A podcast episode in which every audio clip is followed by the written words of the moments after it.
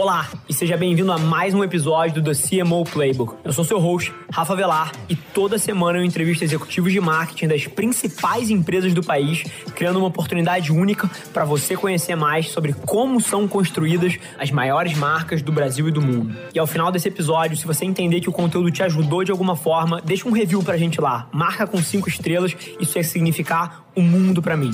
Esse é o episódio de hoje.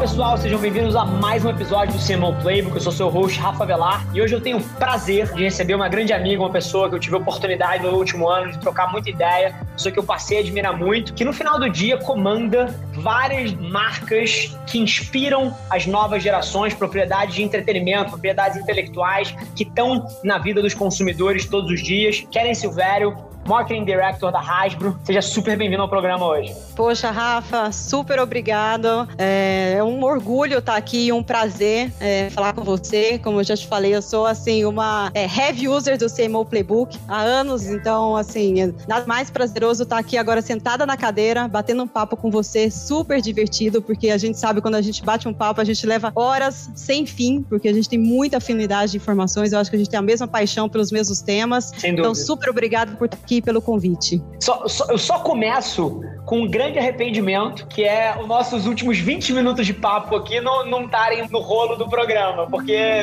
meu Deus do céu, vamos tentar trazer 1% do que a gente falou até agora e acho que já vai ser incrível. Só para aterrizar para algumas pessoas que a, a, marca da Hasbro, eu acho que todos os seres do Mano Planeta Terra conhecem e sabem do que se trata. Agora, o que eu acho que talvez as pessoas não tenham noção é que ela é responsável por marcas icônicas, cara, como Power Rangers, eram, assim, parte central da minha vida. Eu almocei durante anos com Power Ranger, era o meu motivo existencial. É, e acho que gerações mais jovens vão se conectar com coisas como My Little Pony, Transformers, é, uma das grandes avenidas de, de produção de conteúdo e transformar cliente em mídia é, são as armas Nerf, né? São as Nerf, que é um negócio icônico no mundo inteiro e também é da Raven. Enfim, isso é só a pontinha do iceberg. Acho que a gente tem um bilhão de coisas pra gente tratar aqui hoje. As marcas que você comanda no, no, no Brasil, elas fazem parte de fato da vida do consumidor, mas antes da gente entrar em tudo isso, eu queria te pedir para você contar aí a sua versão da sua história em dois, três minutos, porque tem chão até você poder estar sentado comandando algumas dessas marcas. Então, Karen, se você conseguir dar um pouquinho de textura no teu passado recente aí, até você sentar na cadeira de diretora de marketing da Hasbro, o que, que seria essa, essa letra? Bom, Rafa, vamos lá. Brevemente sobre a minha história, né, profissional. Primeiro que eu sou natural de Goiânia, né, não sou paulistana nata, é, mas vim muito cedo para São Paulo, vim com 16 para 17 17 anos para começar a estudar. E eu comecei minha carreira muito cedo, né? Então eu comecei a trabalhar. Primeiro dia que eu pisei o pé em São Paulo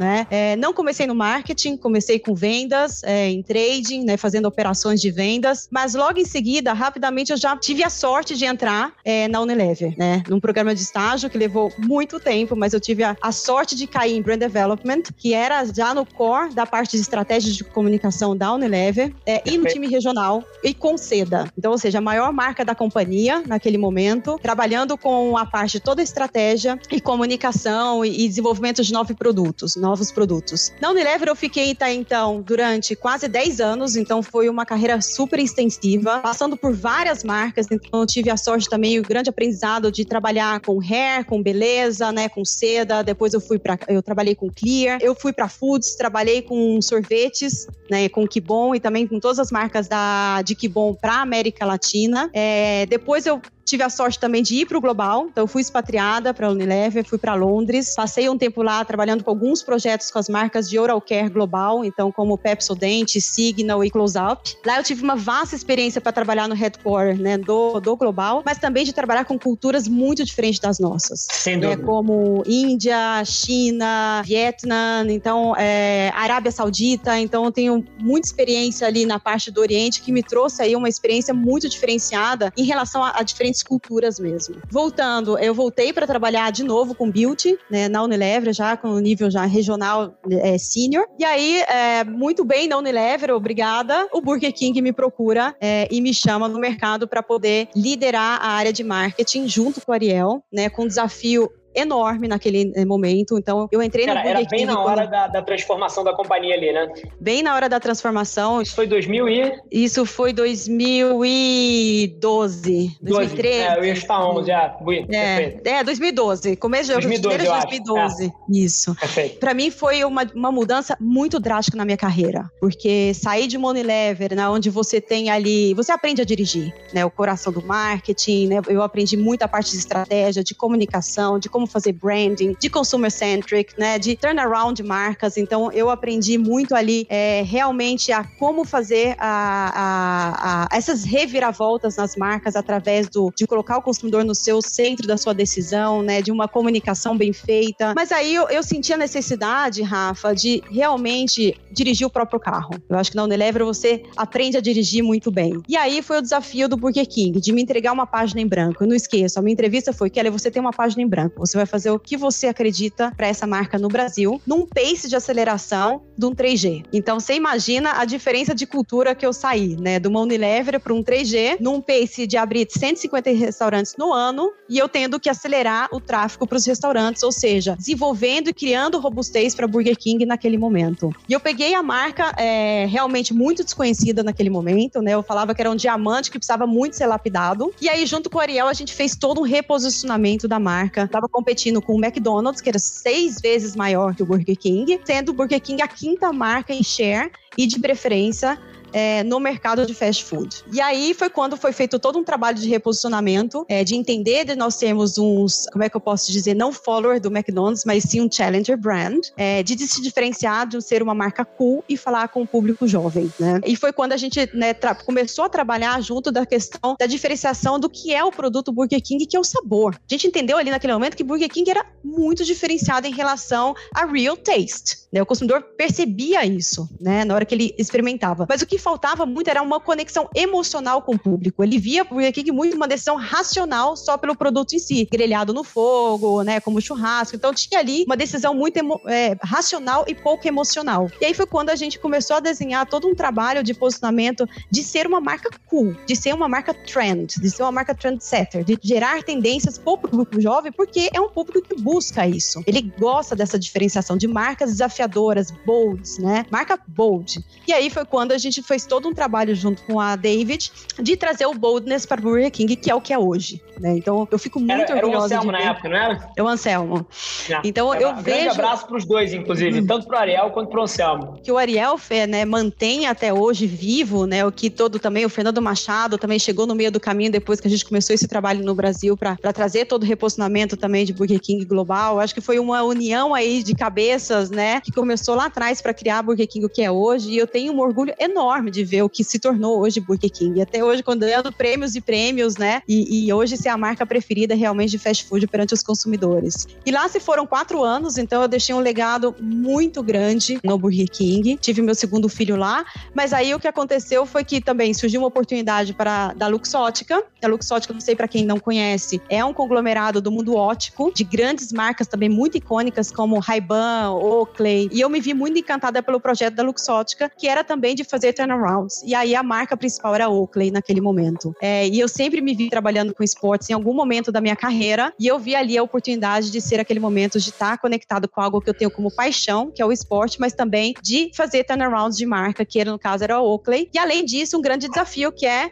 presidir um Rio 2016, que é Olimpíadas no Brasil, né? Com 150 atletas da marca chegando para poder lançar o Safe House é, no Rio. Então foi o meu maior projeto, uma entrega de em seis meses, assim, um desafio enorme. Tenho muito orgulho do que foi deixado, né, do Safe House, de fazer todo o gerenciamento e toda a exposição dos atletas globais da Oakley no Rio. E aí me trouxe aí um mérito de reconhecimento de assumir todas as marcas do grupo. É, e agora onde estou na Hasbro. Muito feliz também, um mundo completamente diferente, porque eu saio do, do mundo ótico para mundo de entretenimento e brinquedos. Então, super feliz, gerenciando uh, ah, 21 marcas no portfólio, como você falou, algumas marcas muito icônicas, vivenciando todo mundo de entretenimento. Assim, a, a, sua narrativa é incrível e, e, mais gostoso ainda porque ela passa por vários amigos, né? Desde o Felipe na Unilever até o Ariel e, e o Anselmo no BK e depois o, na Luxótica, não sei se você chegou a ter contato com o Ronaldo, que na época tocava Óticas Carol, também, que, pô, o Ronaldo também é um grande amigo e é, é, curioso que a sua história tem amigos e o espectro inteiro, mas aqui tem um negócio muito bacana, porque você foi desde categorias de produtos de consumo até QSR no Burger King, até apparel, né, que é a parte de óculos, e agora você comanda propriedades intelectuais. Que isso, isso é uma coisa que eu não sei se as pessoas entendem, né? Porque Hasbro não é marca de brinquedo. A Hasbro tem propriedades intelectuais, se isso vai se traduzir em gaming, se isso vai se traduzir num boneco, se isso vai se traduzir, cara, numa experiência, num evento, num negócio de VR. Assim, o que vocês têm de mais valor é a IP. E é muito interessante porque você tá na frente de uma marca que é só sobre a IP e sobre o consumidor e sobre entretenimento. E a gente vive uma era onde é quase que todas as marcas precisam criar o que a Hasbro tem, né? Que é, precisam criar histórias que se conectem com os consumidores, precisam construir afinidade por essas histórias e precisam criar maneiras de ganhar dinheiro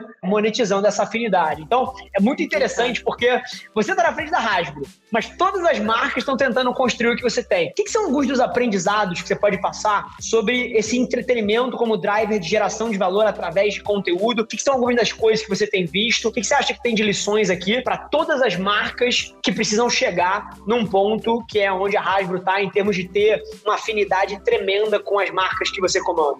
Acho que é um ótimo ponto, Rafa. Eu acho que o primeiro aprendizado é você entender o que, que entretém o seu consumidor, né? O que, que faz com que ele engaje com esse entretenimento. No nosso caso da Hasbro, assim, tá muito claro do ponto de vista, né? Eu acho que a gente tem dois grandes consumidores. Um é a criança e o adulto, na questão de, da cultura pop, que são os collectors, que a gente chama os colecionadores. As crianças, assim, tá, claramente ela é entretida através de desenhos, filmes e séries. Então, como você falou, a Hasbro é hoje um conglomerado de entretenimento. Né? Então, a gente começa a conectar com essa criança e criar essa conexão emocional e relevância das nossas IPs através do conteúdo que é criado. Então, a gente tem hoje várias parcerias com Netflix, com os distribuidores dos nossos conteúdos, né? Como Cartoon Network como Discovery Kids. Então, a gente tem áreas dentro da Hasbro responsáveis só para a negociação e distribuição de conteúdo que é desenvolvido pelos estúdios, né? Da empresa que fica no Canadá e Londres. Então, é, essa é a primeira forma de conectar com a criança. E o que, que eu mais aprendi durante esse tempo que eu estou na companhia é que hoje a força que o conteúdo tem como um asset poderoso para conectar com essas crianças é muito mais e além do que a mídia que eu coloco de 30 segundos para comunicar sobre um novo produto, um novo boneco, uma boneca que é lançada no mercado. O produto, ele vira uma consequência do engajamento que essa criança vai ter com o seu IP.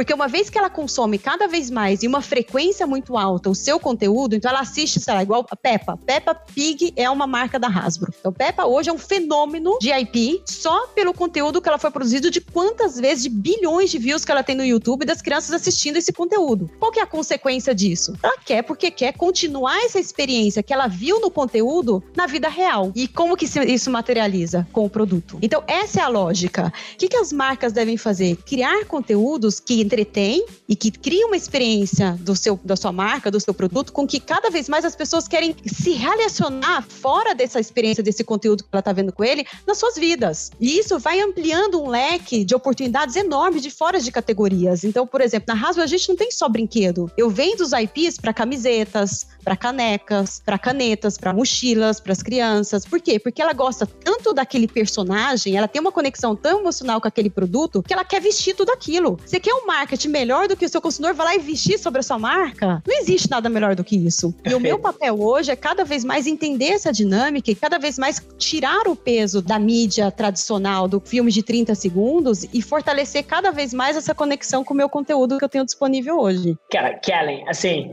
você fala disso com uma naturalidade tremenda, e não é à toa que você está comandando as marcas que comanda, mas eu não sei, eu não sei se os CMOs, se os nossos pares, se os nossos amigos, se os executivos que estão ouvindo a gente agora, eles entendem a profundidade disso. Não é uma loucura a gente parar e entender e talvez a gente olhar para esse nosso papo aqui daqui a 5, 15, 20 anos e as pessoas olharem e falarem assim: caramba, é verdade. O Rafa e a Kelly estavam falando disso em 2021. Eu, eu, literalmente acredito que todas as marcas, seja você uma marca de tênis, igual tá aqui no quadro atrás de mim, ou uma marca de computador, ou uma marca de, de varejo, de moda, de, de consumo, você precisa agir igual a Hasbro em 2021. Eu, eu acredito que o papel de um CMO hoje em dia é contar histórias que entretenham as pessoas da maneira que elas querem, construir afinidade por essas histórias e depois, como você falou, o produto e o serviço para continuar essa experiência. É muito louco a gente pensar nisso, né? É e sempre foi o modelo da Hasbro, mas agora não é uma loucura que o BK precise agir exatamente igual a uma Hasbro. Qual é a história que o BK está contando que cria afinidade, que permite ele passar um produto? Cara, é, isso é muito interessante e, e as pessoas ouvindo você falar, não tenho dúvida que eles entendem. Mas será que eles estão fazendo aí fora? É, o que, o que eu acredito, o, como começar, né, Rafa? Que eu acho que as pessoas que estão escutando devem falar assim: ah, tá bom, para Kelly é super fácil, porque ela já está inserida numa empresa né, e IPs que já tem, né, desde a sua história, filmes lançados lá atrás. Fala Transformer, né? Uma marca que lançou o primeiro filme com Steve Spielberg, né? Então já tem ali no seu DNA o conteúdo desde o princípio, né? Então é, é muito mais fácil. Mas na hora que você perguntar, como eu vou começar isso? Né? E a dica que eu dou é, é entender realmente, como eu falei, o que que entretém o seu consumidor. E segundo, que é o mais importante, o que que a sua marca tem de propriedade que você pode usar como entretenimento, né? Perfeito. Então eu vou dar um exemplo aqui que eu tô vendo no seu fundo, a prancha de surf tem Guaraná Antártica ali. Então a gente tá falando Sim. de Ambev, né? Por exemplo, se a, se a Ambev, Guaraná Antártica, quer conectar com o público surfista, que surfa, porque ela patrocina atletas surfistas. Alô, Danimax! É o, ele tem que entender o que, que tipo de conteúdo entretém o surfista. E se, pra, se apropriar disso e criar novos conteúdos, novas experiências, linkado com o que realmente entretém um surfista. Se é um conteúdo de manobras radicais diferentes do surf, Guaraná vai começar a criar conteúdo de manobras radicais porque o surfista quer aprender a fazer manobras radicais. E isso vai se tornando né, a forma de conteúdo que ele vai começar a consumir da sua marca. Então, e, eu, e... eu acredito muito nessa linha de raciocínio. Perfeito. E só para continuar aqui, que se tem um legado aqui que eu acho que a gente pode deixar desse, nesse episódio, e claro que a gente pode falar de muita coisa, mas esse é um ponto que eu acho que tem o poder de transformar uma companhia. Você pega outros itens que estão aqui, esse Air Jordan que está nesse quadro. A Nike nunca vendeu tanto tênis quanto depois do Last Dance no passado. É uma ah, loucura isso. Ela tinha esse ativo, ela tinha a história do Michael Michael Jordan, ela tinha o tênis, o tênis faz parte da história dele. Ela, em vez de fazer um spot de 30, cara, ela traz um branded content que move consumo através de entretenimento. Isso é foda. O Kellen, aqui pegando, pegando um gancho numa coisa que você falou um pouquinho antes. Você falou, cara, do, do geek que coleciona, você falou da criança. Esses são dois mercados, dois targets, dois cohortes que eu não tenho dúvida que são muito impactados por tecnologia. Os geeks, por várias vezes, quando você analisa os cohortes, são os early adopters de várias das coisas que vêm emergentes. E as crianças parece que elas já saem da barriga mexendo no smartphone, né? Assim, é, então, dá até medo. O, é, dá até medo. E são duas pessoas, dois grupos que são muito influenciados por tecnologia e que no final do dia tem quase que um desafio de se conectar com esses consumidores nesses novos ambientes através de tecnologia de maneira fragmentada, com uma diversidade de comportamentos que é massiva. Como é que você tem lidado com isso? Eu acho que você falou uma palavra que conecta muito bem, que é a fragmentação. Hoje eu tenho um grande desafio, né? Eu vou falar bem a verdade em relação principalmente a crianças, por dois temas. Um, porque eu não tenho informação sobre ela. Por lei, isso tudo é proibido, a gente tem informação de 13 anos. Então a gente sabe, hoje o marqueteiro sem a gente praticamente a gente né, trabalha blind, né? Então são tudo muito como assumptions. É, e o segundo é a fragmentação de consumo de e-mails. Como você falou, essa criança hoje, ela nasce early adopter digital. Diferente de antigamente, que a gente sabia que a gente colocava um filme na TV e ela estava assistindo ali a TV aberta, né, de programas infantis, ou ela estava no Discovery Kids, no Cartoon Network. Hoje não mais. Hoje ela tem uma infinidade de possibilidades de consumir conteúdo que eu não consigo saber onde ela tá, muitas vezes. Então, uma hora ela tá na TV, é, assistindo o desenho, mas ao mesmo tempo ela tá no tablet tablet assistindo o YouTube Kids, ao mesmo tempo ela tá jogando o game no celular do pai. Então é um desafio hoje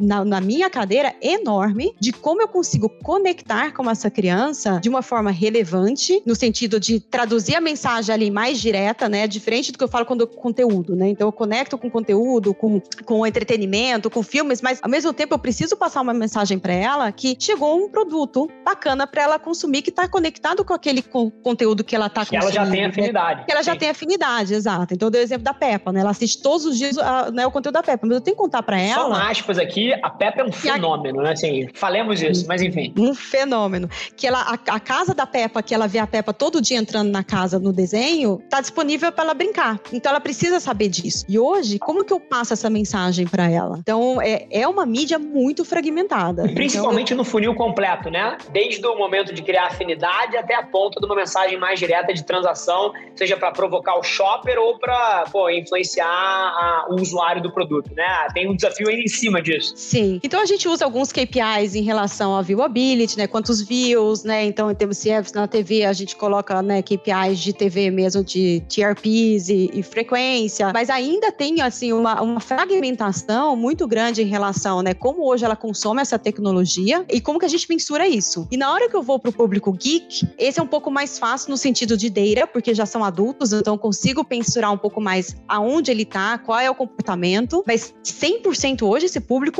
é digital. Você pega o geek, é um comportamento muito diferente, porque é um trabalho muito mais tailor-made, muito mais de influência, muito mais nichado. Comunidade é um mesmo. Sim. Comunidades, exatamente, que é um público mais, muito mais exigente e muito mais informado muitas vezes do que eu.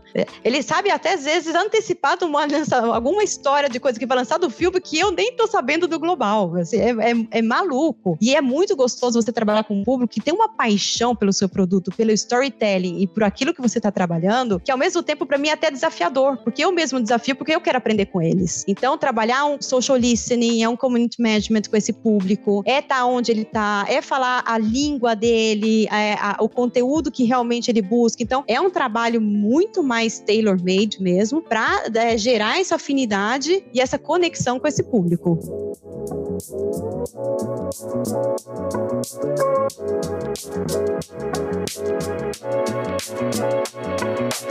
Cara, incrível. Eu, eu acho que o desafio, muitos dos nossos pares aqui vão se relacionar com esse desafio, principalmente os que precisam comunicar com pessoas mais jovens, né, abaixo de 13 anos ali. Em teoria, você não deveria ter uma conta no YouTube ou no Instagram ou em qualquer, ou em qualquer outro lugar. Algumas plataformas até têm age restrictions um pouquinho mais acima. E marqueteiro sem dados no mundo de hoje perde não só muita eficiência, mas também tem até dificuldade de, de tomar decisões assertivas e entender o que está funcionando e o que está errando. Mas agora, é, se tem uma coisa que une todos esses casos, é que, puta, maravilha os dados enquanto ele está no digital, mas essas pessoas também estão no mundo físico, né? A gente vê cada vez mais o digital, cara, ganhando expressividade, principalmente agora, a gente estava falando até um pouquinho antes, com a aceleração das vacinas, o Brasil voltando aos poucos. Quais são algumas das suas previsões aqui de como é que o consumidor vai se comportar? O que, que você acha que vai perpetuar, cara, em canais mais digitais? Qual é a sua visão do que você acha que vão ser as experiências físicas? Como é que você tem pensado sobre isso? Quais são as principais conversas mais interessantes que tem visto em torno dessa temática, Karen? Não muito diferente, acho que todas as empresas da, da tão falada omnicanalidade. Né? A gente viu isso acelerando assim, fortemente na pandemia e eu acredito assim, fortemente que vai ficar. Na nossa categoria, vai voltar ao physical, com certeza, porque tem uma questão de relação de produto-pessoa muito forte, né? Como eu falei um pouquinho na nossa conversa. A criança, ela quer pegar, ela quer ver o produto. Tem essa conexão da experiência com o produto ali, que o o physical dá, né? Mas eu acho que o digital também, ao mesmo tempo, a gente vem trabalhando internamente de trazer essa experiência, né? Muito famoso, o UX, né? Pro e-commerce, né? Pro digital muito fortemente. Então, a gente tem estúdios que trabalham produtos em 3D, que você consegue, por exemplo, no público geek, você consegue dar um zoom por exemplo, no Amazon, você consegue ver o micro detalhe do produto, da articulação do boneco, né? Que ele tem, que isso é muito importante para um público colecionador, né? Aquele micro detalhe do produto que muitas vezes, né? É, você via no físico e que antigamente, sem a tecnologia, você não conseguia ver no digital. Hoje a tecnologia te permite isso. Num 3D, num zoom in, né? Numa perfeição tecnológica, você consegue ter a mesma experiência que você teria pegando o produto no, numa loja física no digital. Vídeos que você consegue girar 3D, né? O produto, você consegue ver todos os detalhes, especificações, detalhes de produto, reviews. Eu acho que a omnicadalidade, essa experiência que a aceleração da tecnologia e o digital trouxe, não vai se perder, porque cada vez mais vai se intensificar esse user experience, trazer cada vez mais uma experiência muito melhor no digital. Mas o físico, ele vai trazer um papel muito importante dessa experiência, de você pegar no produto, de você, às vezes, até conseguir abrir o produto, se relacionar com ele no físico, coisa que no, no digital você não consegue. Então, eu acredito muito nesse modelo mais híbrido. Não vai voltar ao que era antes, até pela tecnologia nos ajudando com que o digital continue crescendo no pace que ele está crescendo. Mas eu, eu, eu, eu, sim acho que na nossa categoria de, de brinquedos, né, a questão do touch, né, de pegar o produto, ele ainda vai ter uma importância muito grande através da experiência, porque tem diferenciação no produto quando você pega do que você vê realmente no digital. Sim. E, e aqui tem um negócio que você estava falando, a primeira coisa que veio na minha cabeça é de uma experiência e de uma afinidade por um tipo de propriedade intelectual que, sem sombra de dúvida, em 2021, a sua afinidade começa na internet, começa com conteúdo relevante, entretenimento. E uma coisa que a gente não falou até agora, e eu lembrei aqui agora, foi. Todo mundo sabe o fenômeno dos games no mundo. Assim, um dos maiores passion points globais hoje em dia, que move muita cultura. E dentro dessa categoria, você tem o Fortnite como, pelo menos no, nos últimos 12, 18 meses, essas coisas têm ciclos muito rápidos, mas ganhando uma proeminência incrível e se tornando parte da vida das pessoas. E é curioso como as oportunidades de IP às vezes nascem em jogos, né? Vocês, se, se eu não estou equivocado, vocês lançaram, cara, a arma do Fortnite de Nerf, né? É, no, no, no, ano passado. E, e, aqui é curioso, assim, eu não tenho acesso a números e não sei eventualmente se você consegue compartilhar, mas o meu chute é que deve ser um sucesso tremendo. E aqui talvez você pode acabar com o meu raciocínio em dois tempos, tá? Só você falar, não, foi um fracasso. Mas no final do dia eu acho que é mais uma evidência interessante de uma, de uma propriedade intelectual que nasceu no digital e que uma marca como a Hasbro consegue traduzir para uma experiência continuada que vai para casa das pessoas, cria momentos e cria memórias, e isso é poderosíssimo. Momento da verdade, foi sucesso ou fracasso? Foi um super sucesso. E ainda tá Aleluia, sendo. irmão! eu tomei um risco agora, e claro que baseado em repertório, mas eu tomei um risco agora que tá fora do gibi. Que bom. E aí, de novo, a gente volta ao poder da força do conteúdo. Se ele é muito relevante, se ele tem essa conexão com o consumidor, você pode falar o que for que as pessoas vão pagar por isso. É, como eu falei, elas vão querer ter esse produto fazendo parte da vida delas, né? E Nerf teve essa, essa parceria com Fortnite Global muito assertiva. Porque tem, como você falou, o mundo de game, né, assim, as empresas que estão tá lá já estão atrasadas, né? Já perderam o bonde, porque já era, virou um mercado de bilhões, né? Não seja no futuro trilhões, né? De dólares. Então é, é uma força enorme. E a gente tem o sucesso absoluto até hoje. E o ano passado, a gente teve uma, também um marketing de oportunidade durante a pandemia, o que a gente viu é que as, as crianças não estavam tendo aniversários. Então, imagina que tristeza para as crianças sem ter né, durante a pandemia. E a gente conectou com a, a equipe da Epic aqui no Brasil, né, junto com a agência, a Cherry. E aí o que, que a gente criou junto com o Flakes, que hoje é o maior influenciador de Fortnite, foi uma ideia que se chama Fort Birthday, que foi um conteúdo que a gente lançou para as crianças de fazerem seu aniversário junto com seus amigos, um mapping de Fortnite onde ele jogava com os amigos, né, uma partida de Fortnite com o Flakes como presente de aniversário e a gente presenteou com a Nerf Fortnite pro aniversariante e pros seus 10 amigos que jogaram junto com ele. Nossa! Você não tem ideia o que foi o sucesso. Sim. Custou nada pra gente e tivemos um retorno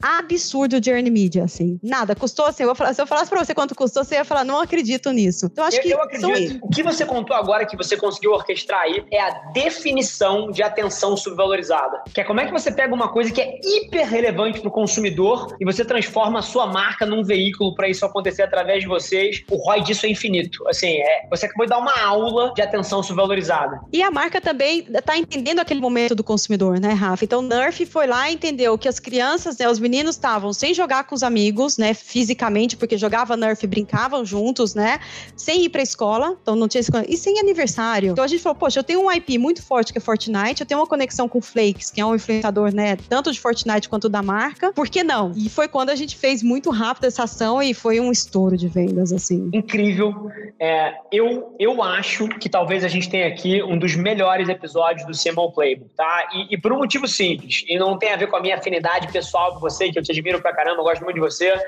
eu não tenho dúvida que o que a gente debateu aqui, que a Hasbro tem na mão, que é a IP, e a maneira como vocês estão conduzindo muitas das coisas, é o playbook para qualquer CMO de qualquer categoria construir uma marca relevante em 2021 e para frente e monetizar essa marca construindo um grande negócio. Foi uma aula. E a gente conseguiu tangibilizar temas que vão, cara, desde o do conceito do negócio em si, que é baseado em histórias e criação de afinidade para essas histórias, até algumas das mudanças que estão ocorrendo em consumidor e como é que vocês têm lidado com isso, sendo uma empresa baseada em entretenimento. Eu te falei que passava rápido. De verdade. É, é, é, é um papo que a gente podia ficar mais 90 minutos aqui e vamos fazer, assim que acabar essa pandemia, vamos voltar ao formato antigo, vamos fazer tete a tete na mesma sala, um papo de três horas sobre isso. Mas aqui a gente tem que levar o, o papo pro final. E aí, Kellen, eu não tenho dúvida que o Brasil e o mundo têm muito a aprender com você e com a Rasbre, com tudo que você está fazendo. Aonde eles podem continuar esse aprendizado? Tem algum lugar que você tem compartilhado um pouquinho dos learnings e o que, que você está fazendo à frente das marcas? Seja um LinkedIn, seja, cara, alguma outra rede social, um Twitter. Tem algum lugar que as pessoas conseguem continuar aprendendo com você aqui? Sim, eu sou, eu sou muito assíduo no LinkedIn, Rafa, então eu posto bastante coisa lá do que a Hasbro está fazendo, do que, que nós estamos fazendo no Brasil, mas também de temas aleatórios sobre tendências, do que está sendo falado no marketing. Então, eu gosto bastante aí de compartilhar os meus conhecimentos e o que eu acredito através do LinkedIn. Bom, eu, eu perguntei, mas foi retórico, porque eu acompanho, eu sigo e é de fato incrível. Então, acompanha a Kelly no LinkedIn. Tenho dúvida que você vai, vai aprender um bocado sobre o que, que você deveria estar fazendo à frente da sua marca. Tem muito learning para ser tido com marcas que dominam entretenimento e propriedade intelectual, porque todas as marcas do mundo, nesse exato momento, estão precisando se tornar empresas de propriedade intelectual e entretenimento. Então, assim, aprendam com quem já faz isso para a vida. Kelly, é sempre um prazer estar com você. Foi uma aula para todo mundo. E eu queria te agradecer por ter topado o convite de sentar aqui no CMO Playbook com a gente. Pô, Rafa, eu que agradeço imensamente, de novo, o convite. Foi uma delícia esse bate-papo. Como você falou, passou muito rápido. Passa tinha mais um monte de coisa pra gente falar. Mas sou super lisonjeada de estar aqui, é, de bater esse papo com você, de transmitir um pouquinho do meu conhecimento para as pessoas que, né, que estão escutando a gente agora. Espero realmente, de coração, ter ajudado, né, contribuído um pouquinho dessa minha experiência. E super obrigada novamente. Foi um prazer. Incrível. E se você está assistindo a gente, seja no Spotify, no Deezer, no SoundCloud, no, no TikTok, no Quai, ou qualquer das 18 plataformas e 944 novos formatos fragmentados de mídia da semana, cara, tira um print da sua tela, deixa a gente saber o que você está ouvindo, me conta um pouquinho o que você achou do episódio, recomenda quem você quer que sente aqui com a gente. É sempre um prazer ter vocês aqui e a gente se vê no próximo episódio do CMO Playbook. Obrigado, Kellen. Um grande abraço. Obrigada, Rafa. Obrigada a todos. Tchau, tchau. Esse foi mais um episódio do The CMO Playbook e eu deixo aqui o meu muito obrigado por você ter passado esse tempo com a gente. Espero que tenha sido de valor para você.